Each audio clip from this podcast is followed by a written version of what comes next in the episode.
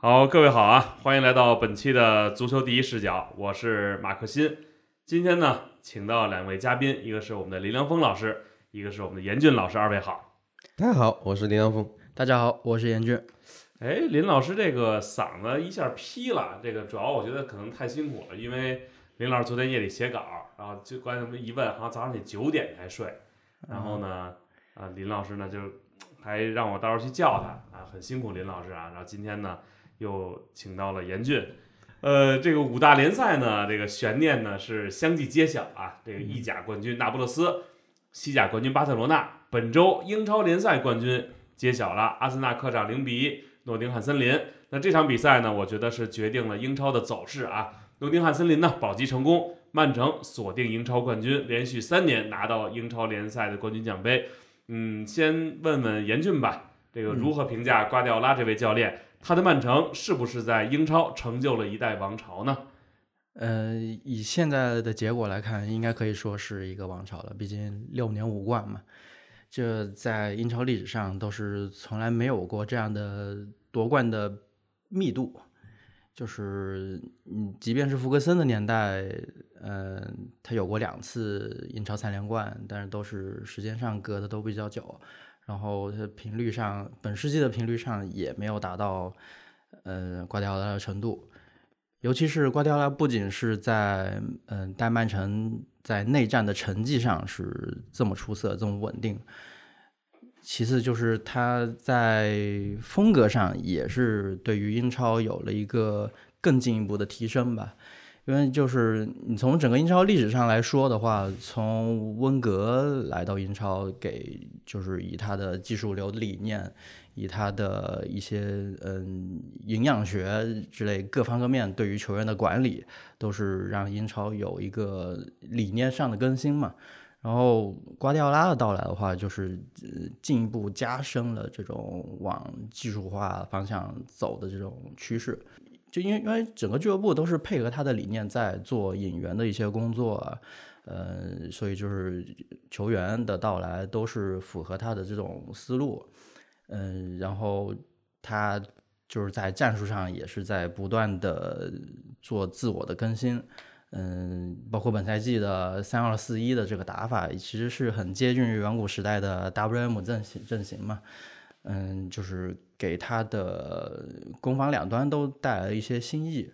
嗯，就所以就是嗯，大家整个整个联赛也是在嗯受到他的影响，就是整个的包括后场传控啊思路，嗯，包括他的。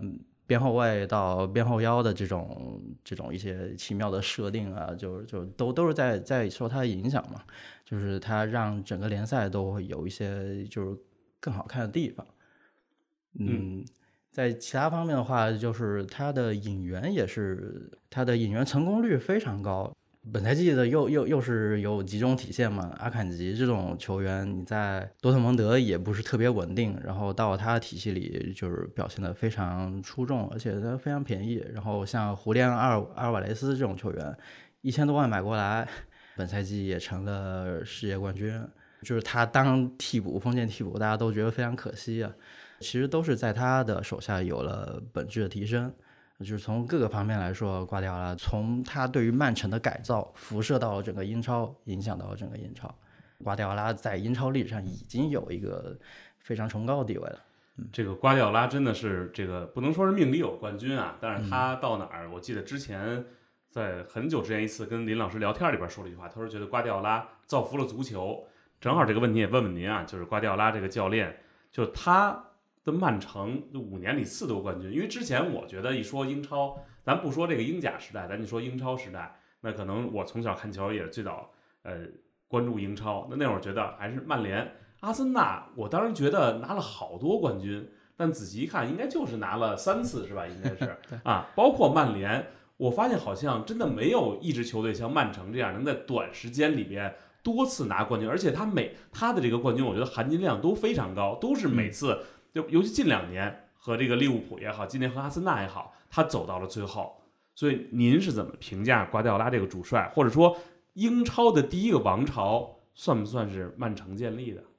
曼联早就做到过了啊。嗯嗯，六年里面五冠，曼这个曼联上个世纪这个世纪做到，就是九五九六、九六九七，然后呢这个九八九九，然后到两千零一，那么这个是曼联已经做到过的事情，所以这个现在来讲呢，就瓜迪奥拉是追平了福格森的记录。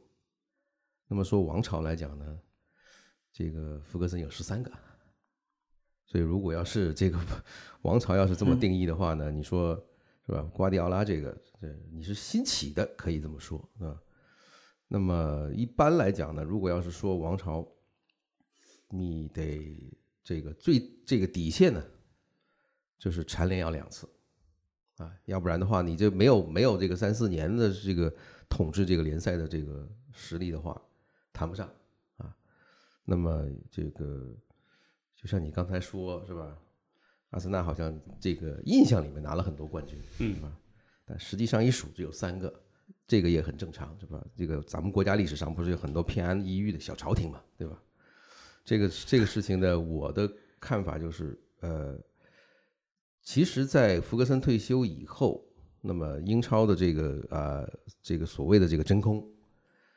开始是有几个队在抢的，但是呢，到瓜迪奥拉一来，这个局面就已经定了，就是说他就是指的来统治英超的。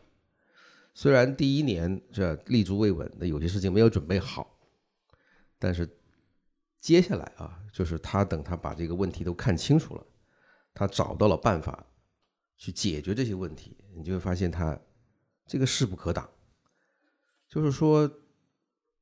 瓜迪奥拉对这个英超的影响，呃，不仅仅是对顶级联赛啊，他对这个英格兰职业联赛，就是哪怕现在是打英甲、英顶呃英英乙的这帮球队，都有人在学他。那是因为他的之前的弟子现在在执教，像呃，不一定是，就是有很多人完全是因为跟他有过一个交集，就被他迷住了，对吧？嗯。就在很多很多的这个方面呢，向他看齐，啊，呃，一点点一点点去学，所以如果这样的一个影响是吧，能够持续下去的话，那我们可以这个预见，就是说这个英式足球可能因为瓜迪奥拉来了这这么些年，从根本上就被拧过去了。就是说以前英式足球的这个呃活法或者它的生态是靠什么呢？靠力量，靠速度。你在这个联赛里面，你没有体能，你是活不下去的。但是呢，瓜迪奥拉可能将来让大家明白一个道理：你没有技术是活不下去的。嗯，啊，他现在是这个有这么一个深深刻的影响。你看这个曼城，虽然有很多地方大家都在批评瓜迪奥拉，说他推行的这一套啊带来的影响，让很多这个单项技术在消失。对，对吧？嗯，比方说这个有一些人的这个传中，啊，比方说头球、拦截等等，但是呢，你会发现曼城的球员不缺这个，所以我觉得这个帽子扣的有点大，而且呢，他可以这么说，他在训练球员的这个细这个非这个点点滴滴的过程当中，比方说，我记得是这个京多安还是这个福登等等这这些人，他呢就是在场上去拿球。的这个姿势，这么细微的一个细节，挂掉了都要纠正他，啊，都要去纠正他。就说你你怎么样在场上，是吧？这样的一个拿球的方式，能够让你啊把球呢拿得更好更稳，同时呢能够让你连贯的去做下一个动作。他说有的球员说我踢了很久，就因为掰我一个动作。那我就觉得我踢球顺了很多，而且他说瓜迪奥拉在这个教化人的这个过程当中呢，他是呃非常的强调，就是说你这脚球，你用左脚传，用左脚的哪一块来传，往队友的什么方向传，这个速度有多快，力度有多大，它都是有讲究的。它有这么神吗？我真的就是说，就是说，为什么现在的这个游戏啊设计起来，它有这个？我觉得这个真的。我相信游戏公司找过他，就是你看曼城的这个球，基本上就跟以前的这个巴萨、拜仁都是他要求是什么呢？这个球传起来，你会感觉这个球传起来是这个台球啊，这个球在这个台泥上滚动一样，那么顺滑，那么丝滑。很少你看到曼联的曼城的球员是乱传的，而且呢，基本上你只要有那么几次乱传呢，你可能下一次就轮不到你上场了。嗯，但是这个打击是很严厉的，所以瓜迪奥拉不单只是在这个教化球员的这个这个呃不，就说不单只是在整个影响这个呃联赛里影响这个国家的足球上，他在影响每一个个体上来讲啊，这个影响都是非常的深远。同时呢，他为什么能够做到这一点？因为他这个人呢，有一个这个非常严厉的这个这个管理的人员管理的这个信条，就是你不老实，你不听话，你就坐着。嗯，就说你因为违反纪律，或者是说你不听他的，你可能这一场踢完以后，你可能连续四个星期踢不上。那我们看过，就是这个本赛季的坎塞洛，啊，坎塞洛，嗯，对吧？然后在之前的萨内，嗯，啊，然后呢，这个像呃，包括德布劳内，啊，德布劳德布劳内在在他的这个这个心目当中是应该是顶格的这个这个弟子了，是吧？只要他发现他的表现不好，或者是说有一点这个呃，大家沟通上不是太顺畅的话，嗯。他就可以让他到这个替补席上坐着，让德布劳内坐的替补席上让别人踢，这样的这这个玩法，我跟你说，奢侈在这儿，不是钱，就是说你不可能，就是不是说这个酋长给了你多少钱，让你随便去花乱花，你可以看，就刚才严这个严老师说，瓜迪奥拉的引援的成功率极高，为什么呢？就是说这些人他看过，他看过，他才会决定你来，是吧？是绝不可能看个视频你就来的，对吧？然后呢，他来了以后打磨你，等到你开始跟他的这个路子、跟他的这个思想概念上路了，是吧？你就变成了瓜迪奥拉的球员。嗯，然后呢，如为什么那些球员离开了曼城或者是离开了巴萨等等，表现就马上就下降呢？不是说这个有一些人啊随随便便的一句话，什么体系球员那都是屁话。这个是什么？就是说你在他的这么严格的管理和严格的打磨下，你在这个集体里面，你会激发自己向最高的水平要求去发挥。你一离开那个环境没有了，所以你就开始放任自流。你看看斯特林，对吧？当然，金琴科和热苏斯还没有开始那么明显的下滑，但是呢，这个有这样的一个可能，就是他们的这个比赛的这个这个比赛里面的这个强度是跟不上曼城的。就是曼城现在给人的感觉是，他的每一脚球朴实无华，他没有说，哎呦，我们要怎么这个这个外脚背拉一弧线呐、是吧？要怎么怎么把这个每一稍微的自己的招牌动作做的那么华丽，他是要求你，你的招牌华丽跟我没有关系，我要你每一个动作按我的来，这个才是他对这个英式足球的这个影响。就是他来之前，就是英这个英超里面还有什么这个普利斯 啊，还有这些，这是这个呃，像什么布鲁斯等等这些老牌的这些教练。但是等到他现在，你说现在的这这帮人还有活路吗？在英超没有活路了，全部都是就是你看什么洛佩特吉，对吧？有人是带有西班牙国家队的，到这来干嘛？是吧？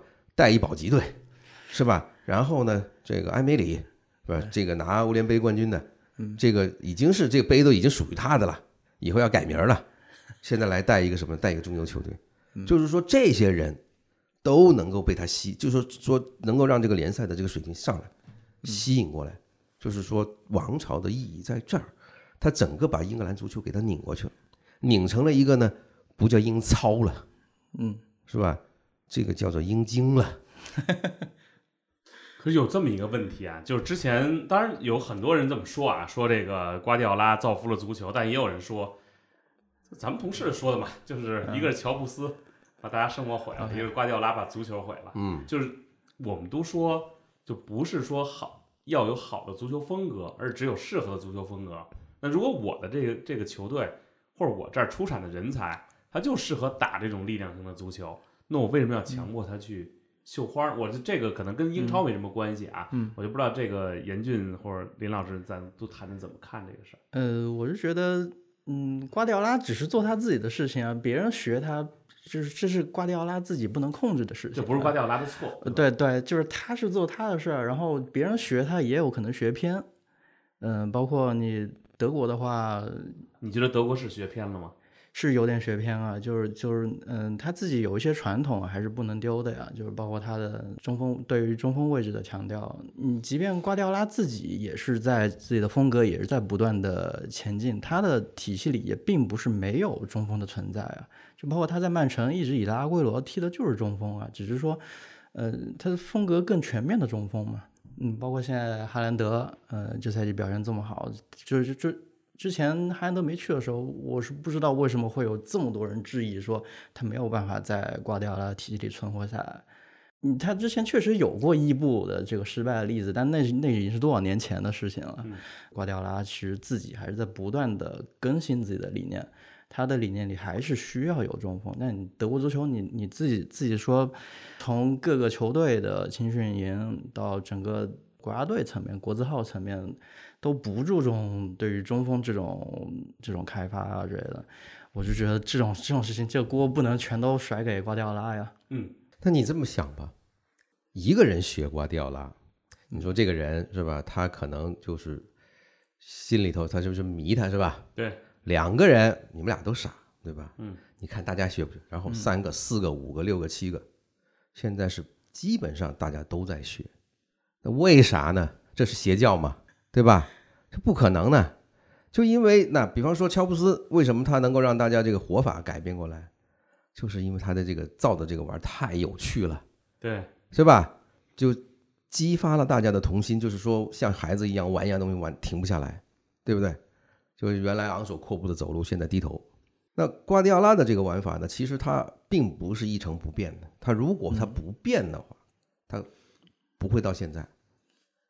那因为它变，比方说以前曼城这锋线上是没有这么大的个头，嗯，对吧？七个小矮人大家这个涡轮一样的，嗯，在那洗衣机一样的转动。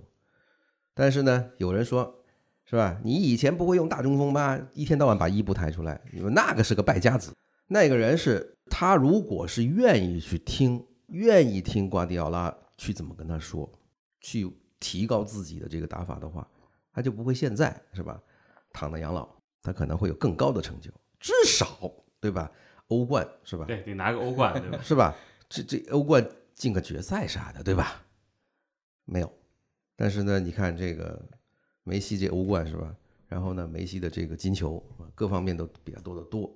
这些东西我是觉得，你如果学一个，就是说，如果这个人他教出来的弟子都不成器，你说他毁了足球？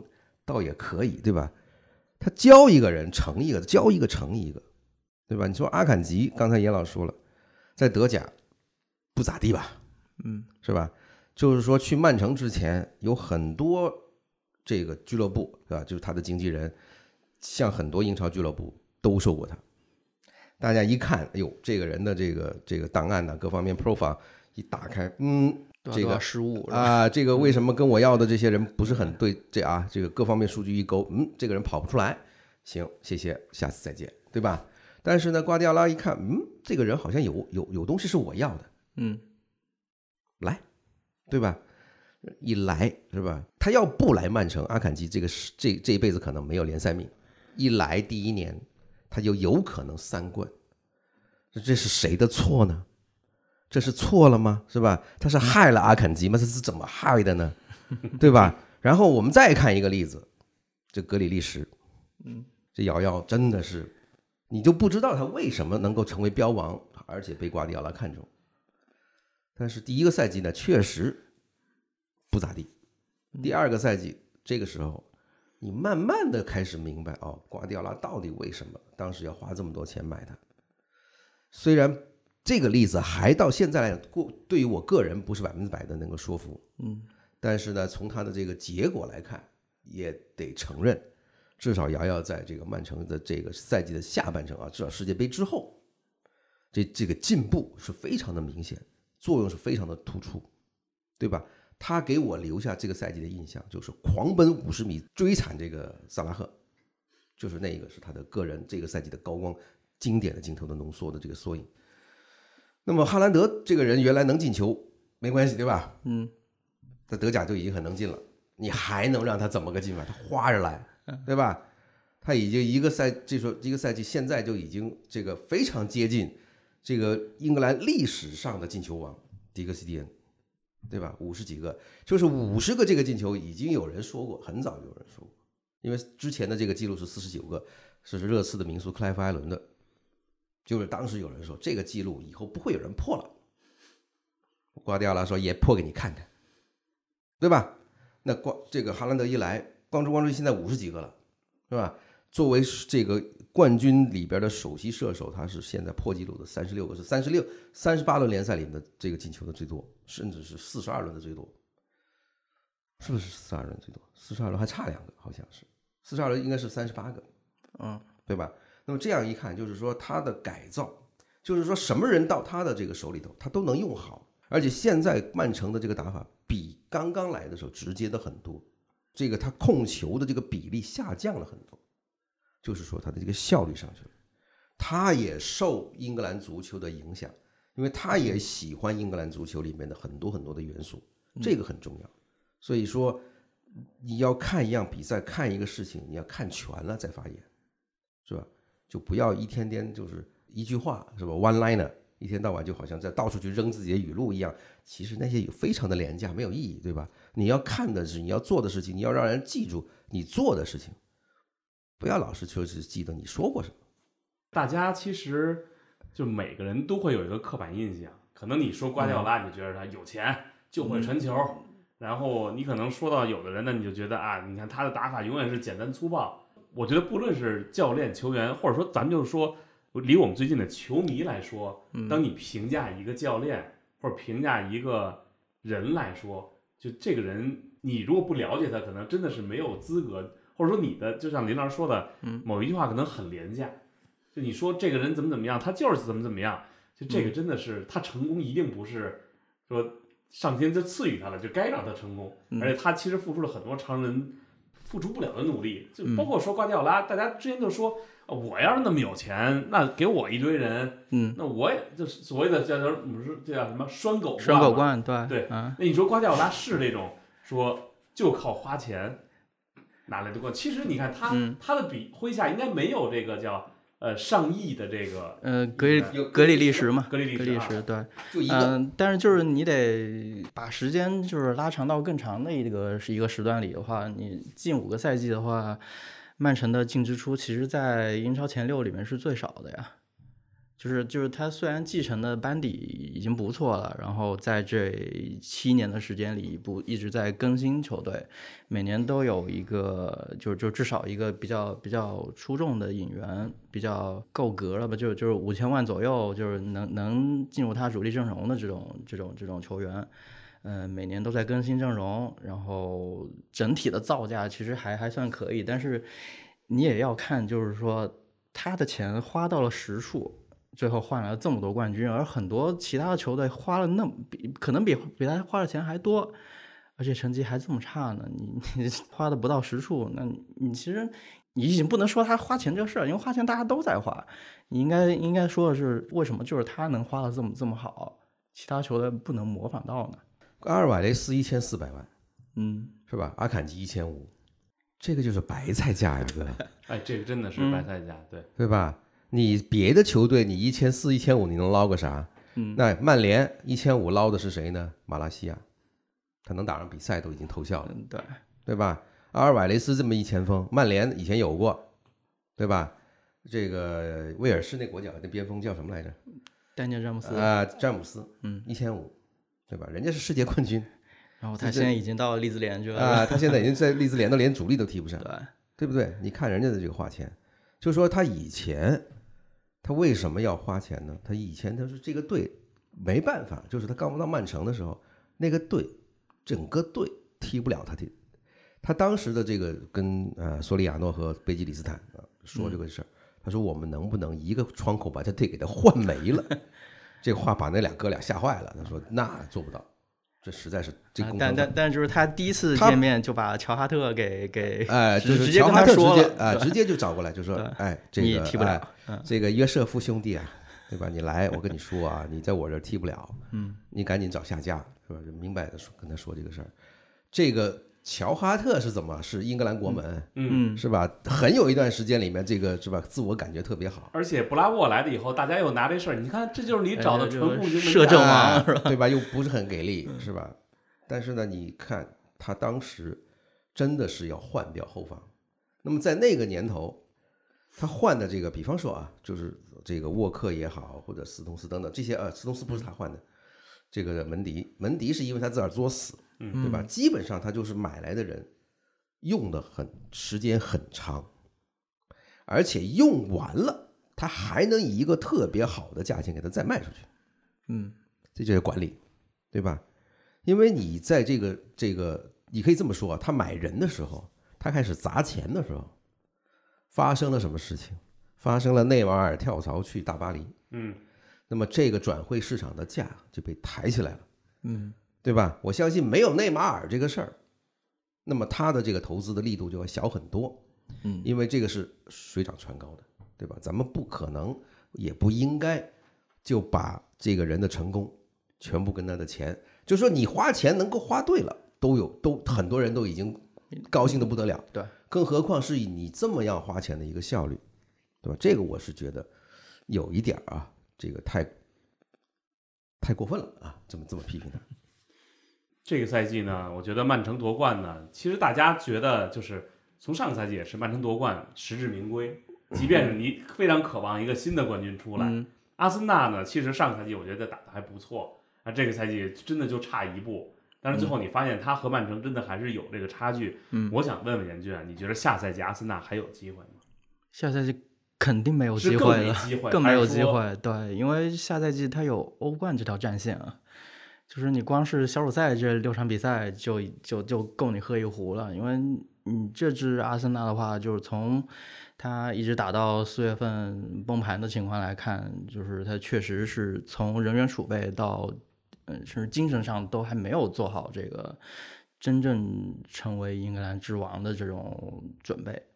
然后你下赛季的话，因为下赛季他还会继续走人，你包括扎卡应该是要回德甲，嗯，那你其他位置的呃也是需要，也也是这个赛季已经暴露出了一些问题嘛，包括你呃中后卫的储备，嗯、包括甚至你中前锋也也也缺乏变数，就是他一直太依赖于马丁内斯、马丁内斯跟啊马丁内利跟萨卡这两个边锋嘛，他并没有更多的变招。那下赛季就各个位置都需要引援，你同时还在走人，然后再加一条战线，我是觉得应该是完全没有机会的。就是他错过了本赛季这个机遇，就已经是就就不知道还要等多少年了。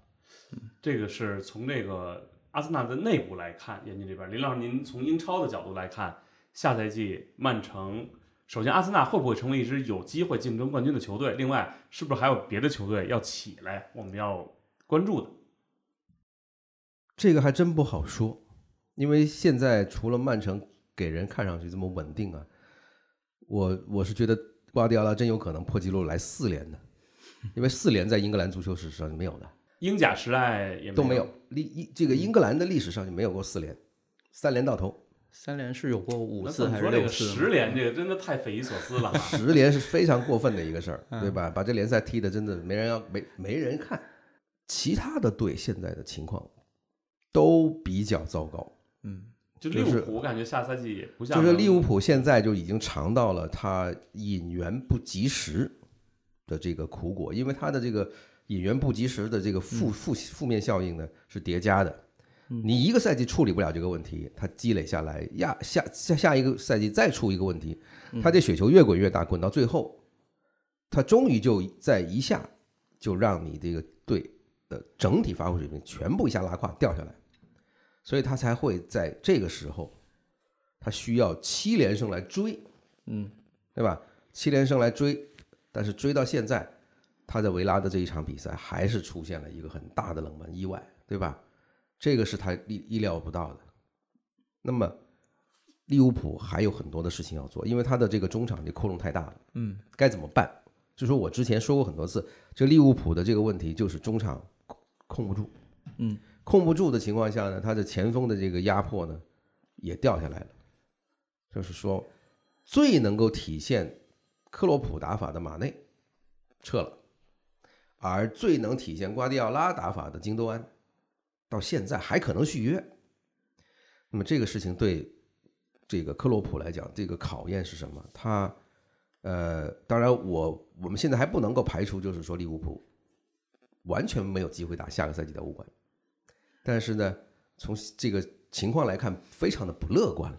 嗯，那么他要做做两个准准备，就是如果你是打欧冠，你怎么引援？不打欧冠，你又怎么引援？那这一块儿这个事情，他的这个阵容怎么调整？因为有一些有一些队员呢，这个也相当，这个年龄也相当了。比方说，曾经在这个这个助攻榜上刷刷数据的这个这个罗伯特森，罗伯特森呢现在的这个年龄上来，明显的这个体能啊，这个奔跑的能力呢就下来了，嗯，对吧？虽然这个阿诺德还一一直在踢，而且阿诺德的这个角色也在发生变化，对，因为他中场不够人，他没人用，所以他把这个阿诺德呢往中间移，其实这也是学瓜迪奥拉。，对，这个是也是就是很明显的瓜迪奥拉的这个被改变球员角色的这样的一个变招，嗯包包括这个金琴科，对吧？嗯，在阿森纳，边后腰吧，对，就是说这这个这个打法，然后呢，哎，曼联就不用说了，曼联的窟窿多的不得了，他现在要首先要落实的就是下个赛季老板是谁，就就是大家就是说格雷泽找了一大帮人来做托，是吧？就想多讹俩字儿，嗯，讹到现在还不满意。就就还没有一个这个准确的说法，还没找着大脑袋呢。就是说他他还没有一个准确的信儿，就是说这个钱我骗够了，对吧？我差不多要放了，没有，他还在使劲的抓，就是说他他就是想看卡塔尔这边到底能出多少钱。嗯，那么你每拖一天，曼联的这个引援就不可能正式跟人展开谈，对对吧？这个拉特克里夫来和这个卡塔尔来是完全两个后两回事儿。如果是拉特克里夫来，这个所谓号称的一亿，买凯恩都未必够，嗯，对吧？你还能干嘛？你还还能干别的吗？干不了。所以基本上曼联这个事儿，能够能不能够给滕哈赫足够的资金，就在看到底是这个六月份甚至七月份这老板是谁。因为如果在六月份都还定不下来，我相信应该不会。但是那就基本上就是你要看中的人都给人拿走了，转会市场是根本不会等你的，嗯，对吧？然后阿森纳，刚才严这个严老师说了，很多人要走，要要要换。那切尔西也是，切尔西波切蒂诺来，波切蒂诺一来，他得把这三十几号人先消化掉。先消化掉十几号，砍掉，对吧？从工资上面，从这个这个阵容的这个跑这个臃肿的这个程度上给他砍掉，要选出一个就是能够他好用的人。嗯，这又不行了。那么你再看，是吧？还有谁？是吧？还有哪个队呢？纽卡就就纽卡是比较稳定的，对大家这个事儿呢是就是说说到纽卡就不要笑啊，就是说纽卡这个队，就是下个赛季他可能还会有惊喜，嗯，因为你看他买人，他一点不着急，他不着急去摘星，他不着急去买一些这名气大的，嗯，他很他非常忠实于这个教练的这个这个原则，买的人他觉得好用，这个这些人都在能都在他的这个啊思路里头，嗯，能够发挥最大的作用。所以纽卡下个赛季可能会兴风作浪，但是这个队呢，距离人们对这个就是说，不管是业界还是球迷，差距是大的。嗯，因为他毕竟过去的这个底子太弱了，和弱了这么多年，对，是吧？你看阿森纳这个这么多年，从一六一七赛季没有打欧冠到现在，就就马上就就感觉到关键时刻绷不住的那种心态。那纽卡就更糟糕了。纽纽卡曾经是这这个这个你这最最近十年降过两回级，啊？对对，还到还到这个低级联赛就回炉、是吧？他的这个差距就更大，但是他也能够形成一定的冲击，因为本赛季他已经形成了对相当大的冲击，是吧？他这个能够让很多队到他的地头极度不适，这不打的找不着北，对吧？所以这个时候呢，我我相信下个赛季大家都忙的干嘛呢？补窟窿，是吧？抢人，那下赛季合着是所谓的叫这间隔年呀，对，因为下个赛季会出现比较多的变化。比方说，意甲换了冠军，德甲可能要换冠军，西甲也换了冠军，对吧？法甲没人关心他是不是换冠军，对吧？不在乎，对吧？现在可能关心这个沙特联赛的冠军，可能还要比这个大巴黎更更更更多，是吧？是这个现实是这样。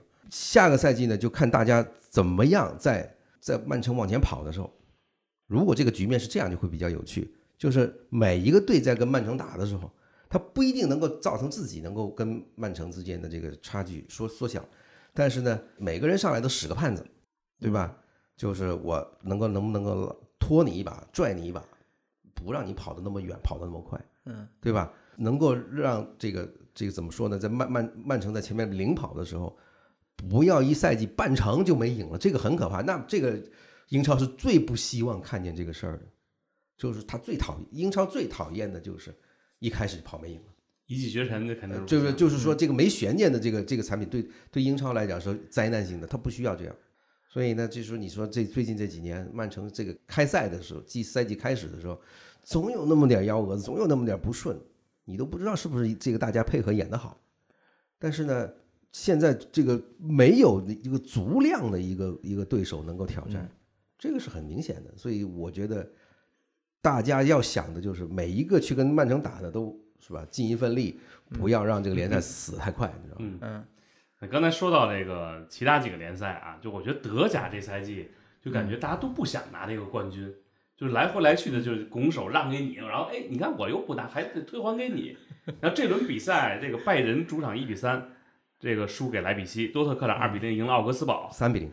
啊，三比零，对，然后黄黑军团呢重新回到榜首，最后一轮了啊，多特主场迎战美因茨，拜仁客场对阵科隆，理论上还是有可能再出幺蛾子，嗯，呃，严俊怎么看这个赛季德甲联赛，或者说这个赛季，这个因为今天早上起来啊，我翻出俩这个以前的那个什么呀，就人家给的那个东西里边有俩明信片，一个布兰特的签名照。我给小王了，小王说你给的真是时候，这叫瞎人诛心的。哦，恍然大悟，他是拜仁球迷。我说没事儿，我说反正你也用得上，给你吧，你不是喜欢这个吗？啊，然后我说你们还真的很在乎这个德甲冠军啊。这赛季可能就是最近十年最有机会发生变化的一个赛季嘛。嗯，多特蒙德其实。肯定是肯定是想要这个冠军，并不是说不想要。嗯嗯，但是就是之前打波鸿那场那个误判嘛，就是是耽误了他一下。但是他之后几轮都是连续的大胜，包括什么六比零啊、五比二啊这种这种大比分，包括最近一轮也是扛住了。呃，而且这几轮他都是在拜仁打完之后再来打的。嗯，说明这个球队就是在受到那个挫折之后，他又还是。还是集中在球场上，并没有太多受到干扰。呃，整个球队还是想要拼这么一把，因为可能也真的确实是看到这个机会真的很不容易啊，就等等了这么久才出现，好几个机会了，就这个赛季，我觉得。嗯，我觉得这最后一轮应该能拿下了吧？昨天骑游下我看都说完球喝酒去了，都已经。啊，这个在他看来真的。我我感觉他可能更愿意多特拿这个冠军，林老师怎么看？就这 这今儿早上起周家化跟我发微信说，这个拜仁换帅换的太牛掰了，就我换这么一个人，把这个球队的心气儿全换没了，说这个操作真的也是少见。就是说，一个俱乐部在联赛里边的时间的这个称称霸的时间太长了，嗯，会导致几个很要命的这个弊端，一个是这个管理层非常的傲慢。嗯，然后呢，他会觉得以本俱乐部的实力，这个怎么玩都行啊，怎么折腾都应该是没事儿的，嗯，对吧？而且确实这么多年来呢，这个拜仁其实真的是，一发力，他甚至都是做，只是做一个要发力的动作，嗯，这个啊，佯作这个啊愤怒状，德甲的这这些球队就吓坏了，是吧？一个个莫名其妙的就在关键战役，这不是说一定跟拜仁的交锋里面他会输，嗯，而是说拜仁赢了，你能不能赢呢？他没赢，对吧？然后另外一个对手上来，然后拜仁又赢了，你能不能赢呢？他又没赢。拜仁的这个管理层会有一个这样的一个态度，就是这球员我看中了，是吧？随叫随到，嗯，还可能是免费的，招之即来啊。然后呢，这教练。是吧？我们让你来是让是是让你的履历里面能够添一得甲，嗯对吧？就是说这个态度极为傲慢。同时呢，就在这个更长远的来看呢，如果这个俱乐部在联赛里面是这么一个这个称霸的这样的一个姿态的话，那么其他的队会形会怎么样一个生态呢？就会改变了。就是说争冠对他们来讲不重要，怎么说呢？做奶妈重要。我们谁的奶水更足，嗯养的孩子更肥，嗯送给拜仁。那么你说这个联赛还有什么意义呢？对吧？大家都在看，是吧？这个每一个俱乐部出来一个稍微好点的这个新人，嗯大家就在嗯，你看他们正在比赛，谁能够率先嫁入豪门，嫁入拜仁，对吧？没有意义，这这这这个事情。而且呢，因为拜仁对德甲的这个控制力这么强，因为我相信呢是这个事儿呢也是瓜迪奥拉造孽，对吧？他跑去以后呢，在那几年呢，把这个拜仁的这个这个打法也来了一个翻天覆地的这个改变，然后呢，这个惯性一开了，到现在刹不住，对吧？很多人说这个拜仁的冠军是跟现在的这个情况是因为放走了莱万，哥，你们是有多喜欢莱万的？我跟你说，对吧巴萨球迷也喜欢莱万。所以说这个这个事情真的跟莱万的这个能力有一定的关系，但百分之八十以上是跟拜仁这个集体对这个啊联赛对德甲的这个控制有关。但是现在呢，你会发现拜仁的这么多人同时陷入一个大家都发挥不好，那你也可能说是吧？这个图赫尔是带着任务来搞破坏的，对吧？然后呢，就这一轮的莱比锡的这个教练呢，原来也是这个多特干的，嗯，对吧？大家一起是吧？都酝酿一个阴谋，就要把 这个三个三个多特的教练要把这个拜仁给颠覆掉。就这个，其实我我我我个人的看法是，拜仁这一次如果因为丢掉了德甲，脑子清醒一点，是吧？想想我们应该怎么样去提高，好事儿。但更多的是，就是大家应该看到，就是说，如果德甲每一个队，或者是德甲本身，它不改变它的这个生生态，放弃他原来的这个五十一的这个百分之五十一的这个股份的这样的一个约一个一个规定的话，这个联赛是没有前途的。因为曾经有一段时间，这个德国人是非常非常的抗拒职业联赛的，他是史上唯一用业余球员拿了世界杯的，但是最后也挡不住这个历史的潮流，因为他的好手全部被意甲、西甲挖走了，所以他后来他必须改。所以为什么德甲是从六三六四才开始，憋了很久才有这个事儿。所以将来有一天，我是希望德甲也能够放弃这个毫无意义的五十亿，对吧？虽然这些说起来挺好听的，说股份掌握在球迷的手里，嗯，这跟群盲有什么有什么区别吗？是吧？被一帮乡巴佬，这不都都不懂，他们掌握了这个俱乐部的命运，他不跟着一块儿死，对吧？有没有意义呢？没有意义。所以我觉得这个事情能够，就是说通过拜仁的这样的一个事情，让大家明白，说有些事情你做的太过分，它不一定有好处，对吧？甚至赢多了都有坏处。我的一个朋友啊，最近我看他去德国玩了，然后呢，他说他最后一站，我看他发朋友圈是在这个安联看的这场球，嗯，然后呢，他说他这次遇到了一个球迷，是一个穆勒的球迷，输了以后呢，就哭得很伤心，就中国人啊，中国球迷，他说自己在拜仁的这个关键之战上，就是从来他到现场看拜仁就没赢过，这么丧，这然后我跟他说：“我说你应该这么劝慰他，当然有可能挨揍啊。就是说，你说你见证这一幕，真的比一般人见证的都难。就是谁都是见证拜仁夺冠，你也有机会作为一个中国球迷见证了拜仁丢冠，可能这个是可这这至少在联赛里边，你说十年一遇吧。我觉得拜仁应该调查一下，把这哥们儿列入黑名单，以后让他不要去球场。你看这这个这有可能很可能听着这节目人知道这个小伙子是谁了，到时候来给咱们节目拉黑了啊。他说说这样对于拜仁来说也是好事儿，重新检视自己，希望你有机会见证拜仁能够拿到这个到更高的舞台上啊，拿到冠军，拿到奖，可能那那一刻对你来说才更有意义。但我觉得确实对于德甲联赛上来说，可能十年了，有一个新鲜感，这真的未尝是个坏事儿。说完德甲，说一句西甲，这个巴萨锁定冠军，皇马呢不敌瓦伦西亚，这个维尼修斯呢因为这个种族问题，嗯，就甚至是说说想可能要离开这个皇马，就二位怎么看这个问题呢？这从这场来看，确实是有维尼修斯受到种族歧视侮辱的一些因素。但是你如果从他这两年的发展来看，他成为对手球迷种族歧视攻击的，嗯，就是一个集中的目标，这是不是跟他自己在这件事情上处理不那么理智也有关系？因为就是最开始是加迪斯那个后卫嘛，嗯，对他说他觉得他种族歧视了，然后这个事儿一直一直闹下来，从加迪斯这一个队一直到现在，可能可能所有的西甲的球队的后卫都知道，包括以踢他，在言语上刺激他，包括球迷来一块儿用这种这种语言来侮辱他，用用这种方式来克制他。影响他发挥，最终导致他他这场就直接是失控了嘛，就对就最后最后发生冲突的时候就动手了。嗯，可能跟他自己的处理也有一些关系吧。他毕竟还是一个年轻球员，嗯、那你觉得应该怎么处理呢？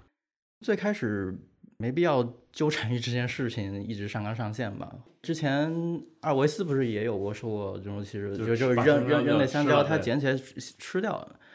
我是觉得就这样的处理可能会不不把事情激化，一直激化到今天这个程度。那你到今天这个程度，你怎么处理呢？但也有人就说，就遇上这种事儿，嗯就觉得，比如像坎通纳当年嗯会恩仇，直接揍那个球迷啊啊，或者经常大家也会说，这个莫经嗯他人苦，别劝，就什么，就是莫劝他人善啊，反正就，这个东西吧，你怎么处理都是有问题，包括之前博阿滕不是有过直接，嗯，巴洛特利啊有有过直接下场的情况嘛？嗯，对，嗯，这确实是一个难题，但是就就是咱不不管他处理成什么样，到了今天这个程度，已经是不好化解了。这嗯这对于他以后发展肯定不是好事儿。下赛季再到哪儿，可能维尼修斯受到的这种攻击可能会更多。对对，把已经把事态推到一个嗯就是很难解决的程度了。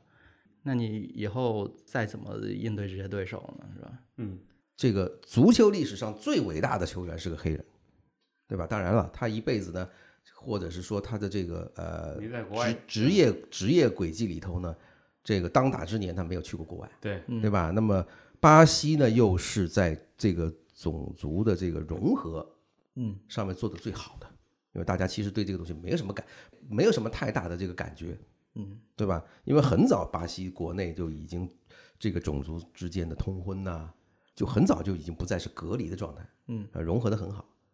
然后呢，嗯，他去美国再去踢球的时候呢，美国那段时间也几乎可以说是已经在这个这个这个所谓的这个南方这个种种族隔离之后，嗯对吧？民权运动已经开始，但是你可以发现，就是如果在美国七十年代，我们还可以说美国的这个种族歧视是相当厉害的，但有什么问题吗？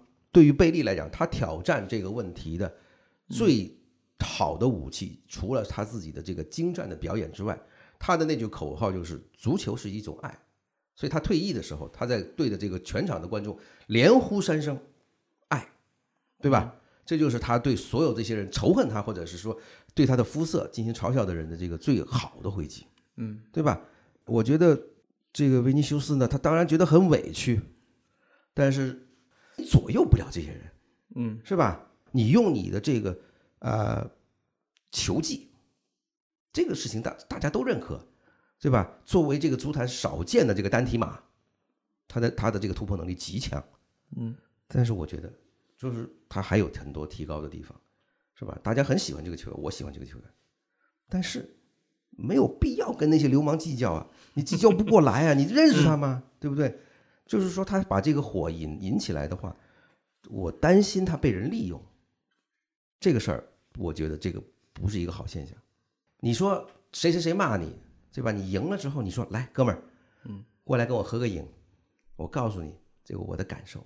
谢谢你这场比赛，你激发了我，我下次见你们队，我好好往死里打，嗯，不就没了吗？对吧？这是多么大度的一个动作。就想起来这这个之前在中超联赛不也说嘛，说这个队几号对手，就教练赛前跟我们说，在场上你要尽量的去引发，就挑逗他的这个脾气，你让他这场比赛、他脑子这就情商一下成零了，你可能就成功了，对吧真的就可能没对，说有，比方说有有我我我听说过这么一个例子，就是有的球员他家里媳妇儿是开网店的，是吧？如果有些球迷只要看见他拿球过来就喊“你们家网店生意不行吧”，他就这个人的情绪就就就下去了，或者就是说很受到这样的一个，你你反而用这个脏话骂他，他不一定能够刺激到他，对吧？其实骂人是个艺术，对吧？这不把你骂蔫了，那怎么能叫能能叫骂人呢？这个说说意甲，上周好多人吐槽说这个，嗯，我们大国际的进了决赛就不配吗？难道就你们还在说米兰国际米兰输球了？他争四，大家说还是肯定没问题，因为尤文一定被扣分儿啊。嗯，对，就是其实包括现在 AC 米兰这边情况不是太好，然后大家其实也是在等着这个。他意大利的体育司法里面有这种惩惩罚性的举措嘛，就是要让你受到实质性的处罚。那最实质性的处罚就是就是他他如果拿到欧冠的席位，最后把他罚出欧冠，这这造成的损失，嗯，你从经济层面、从竞技层面都是很大的。现在这几支球队，只是争四球队都是。希望能要保在前五，现在排名上保保在前五，然后最后等待尤文被罚出去，踢出欧战啊。嗯嗯，那国际米兰的话，这场输球其实嗯意义也不是那么不不必要那么重视嘛，因为因为打进欧冠决赛，这已经是二零一零年以来第一次，这已经展现了球队的在杯赛淘汰赛的这种。特别战斗力嘛，尤其是小因扎吉的一些用兵上，还是比皮奥利明显高出一筹。这已经证明了自己，然后联赛还有尤文这个机 这个机会的话，就不必要在意这一场的得失了，把注意力集中到接下来的意大利杯决赛和欧冠决赛吧。嗯，林老师觉得，咱们说欧冠决赛，国际米兰面对曼城，这几率如何呢？有一个一个比较有趣啊，就是足总杯。这个曼联的赔率，嗯，要比这个国际米兰欧冠的赔率要稍微好点啊。对比来讲，这个这个也有点看上去有点对这个国际米兰不敬啊。但是呢，呃，这个就应该是看这个比赛啊，各自联赛的这个强度。上一次的节目里头没有说这个太多国际米兰，我是觉得当时是这个话题的这个引导的问题。这不赖彭雷呗，对吧？我们我们倒不是说不想去说国际米兰，因为国际米兰这一个赛季呢，我是觉得英扎吉对就他个人，嗯，个人的这个执教生涯来讲，那真的是一个，我我觉得是一个呃明显的一个进步和本质上的一个转变。就是说，你现在再再去看英扎吉，就不会再觉得他是，比方说菜，或者是说这个人。学艺不精，或者他是一个欧冠级别、欧冠决赛级别的教练，就是说他有他能够把这个队能够带进决赛。那么从之前是吧，他接这个孔蒂的班，对吧？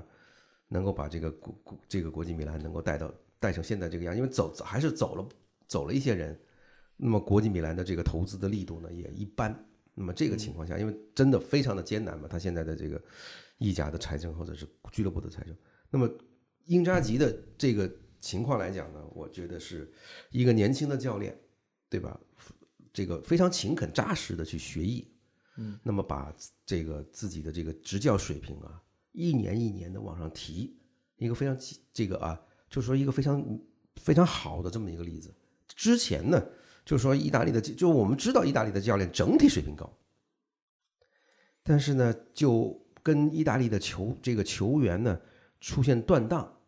有同样的隐忧的，就是年轻的教练好像不是太好，对吧？就是说，年轻的这一波教练上来，你看什么这个这个这个加图索啊、西多夫啊、佩拉费拉拉等等，就是说很多年轻的这个球员或者名宿转成教练之后，成就就不如啊这些个老一辈的。而且呢，我们看到这些老一辈成功的教练，比如皮奥利，然后现在的这个斯帕莱蒂，球踢球的时候也几乎是没有人知道的。包括里皮踢球的时候也没人知道，对吧？名气非常的小，但是呢，就是这些人往往是能够在走上执教的岗位之后呢，通过自己的钻研、钻研业务，是吧？能够做出一番事业。如果你要比踢球的话，英扎吉跟他哥就没法比，对对吧？就是说大家都知道有个九爷，你是谁？你是他们家老十吗？对吧？英扎吉有过欧冠的冠军奖章，但是呢，你说教练这一块来讲。那英英扎吉我就是我刚才就真的想问这问题，又打断林老师了啊，就是想问这问题是是不是从此就在教练这个事儿上，没有人再没有人再会把他哥跟他来相提并论了？对，嗯这个肯定是我我个人觉得是这个英扎吉呢，他知道自己踢球没有什么值得炫耀的地方，对吧？啊、他呢就跟他哥较劲儿的地方，也就是在这一块儿，对吧？就是说我愿意在执教的这个领域里面，我做一副就是说做出自己的事业，那么这个事情就更更多的跟我相关了，因为就是他哥的这个欧冠或者是意甲，多多少少你还要靠队友啊同行衬托，对吧？那么这个执教的岗位被人誉为是这个行业里头最孤独的工作，对吧？这兄弟俩呀，在踢球的时候呢，就是能看出来，当然他哥这个成就确实很高。那个时候他弟呢，就大家不能说不知道，知道，但但至少呢，就是说感觉还是，哎，有着非常明显的这种叫这种不能说光年般的差距，但对吧至少感觉对，就不是一个一个境界的一个，就大嗯大大家当时的这个反应是说啊，他还有一弟，快来看，这是他弟，对吧？那现在还有人就就跟就跟我们以前在非洲这个坐的车子里看的这个狮子一样，来呀，快来，狮子在这儿，对吧？大家是这样的一个心态。但是呢，现在不会了，就是说这个两兄弟同时牛逼的非常的少。你是不是说现在年轻的球员，呃，年轻的球迷会说啊，他有个哥，对 对哥，哎，他哥以前踢球踢的很很不错，啊，就真的就是说，呃这个你要比如说老一点的米兰球迷说起九爷的时候，嗯，然后年轻的这些球迷就会说谁，对吧？哎，真是慢慢会有这种情况的。对啊，啊，但我想说的是，这刚才就是您二位在点评这这这哥俩的时候，我想，哎呦，说人家家教真成功啊！这个无论从球员还是从教练来说，人家家里这个俩孩子都我觉得做到了，我可以说是巅峰了吧？我觉得，这个很难得很难求了吧？这个事儿，嗯，嗯，这真的是祖上积德了，只能说，行吧。今天咱们是吧，英超、意甲啊、西甲、德甲，咱们都聊了啊。然后呢，后边的这个联赛到了尾声了，我觉得没关系。这之后，呃，其实以前都觉得这个赛季中啊，大家就没得聊。我觉得以后赛赛赛季中，咱多来点这种叫什么专题性质的这种讨论，可能更有意思啊。这个咱们后边接着聊呗，周中是吧？包括后边还有比赛，到联赛末，到这个赛季末，虽然比赛不多，但是场场比赛，我觉得真的前前后后都是话题。嗯，对，因为因为你会有很多赛季里头，因为比赛多来不及回答的问题。嗯比方说嗯之前就是说到这个曼联的这个这个收购，嗯，那就涉及到一个很敏感的话题，就是这个多重属性，对对吧？这个 multi multi ownership，嗯，就是说一个俱乐部，或者是说一个老板，他同时拥有多这个超过两家以上的俱乐部，并且还要参加同一赛事，嗯，就这个问题，我觉得是非常值得探讨的。关键之前吧，有时候老想说说专题，后来就可能你说联赛，总归差那么几个，哎，我们不配吗？怎么着这个你们这你不要找借口啊！这个事情，我觉得啊，这个偷懒的原因在你那儿。我还行吧，现在我还是尽量就是咱围绕比赛，先先围绕比赛吧，因为我觉得就刚刚发生的比赛，大家还是挺想听的。嗯，对比赛呢，毕毕竟更直观，是吧？这而且现在的这个年轻的球迷呢，我我个人感觉是受到什么呢？很多人受到这个打游戏的这个影响，嗯，就是说他觉得，就是这个摇柄在他手里头。那句广告词怎么说？怎么说来着？一什么东西在手是吧？这个什么东西我有，哦，他忘记了比赛这个事情跟游戏的本质区别就是那是人。嗯，那么你这个操操控的东西呢，它没有任何感情，它不不会受任何因素的干扰，它只是反映你这个人笨手笨脚的程度，你指我干嘛呀？对吧？指那边，你往边上指啊。对吧？他只是他只是说你这个人是不是萝卜手，嗯，对吧？你这个这个手柄是不是操操控的不是太利索？就像我这样，嗯是吧？这个这拿的这个摇柄是完全没有用，废物一个。嗯但是呢，比赛的真正踢起来的时候，嗯这个球员会受到什么呢？他是不是有有伤，对，对吧？然后家里最近是不是有事儿？嗯然后呢，场上的球迷是不是骂他？然后呢，这个队友最近跟他是不是有不对付，是吧？有没有信心？嗯，等等这些东西都会影响一个球员的发挥，嗯，是吧？甚至这个球员正处于这个转会的这个漩涡里头，都会影响他的这个发挥。所以这些事情是你们关心的所谓的技战术解答不了的。对对吧？对，真正踢得好的，或者是说一场比赛能够踢下来，那是很多很多你看不见的因素在背后发挥了作用。行吧，今天感谢二位，也感谢各位的收听，咱下期再见。再见。再见。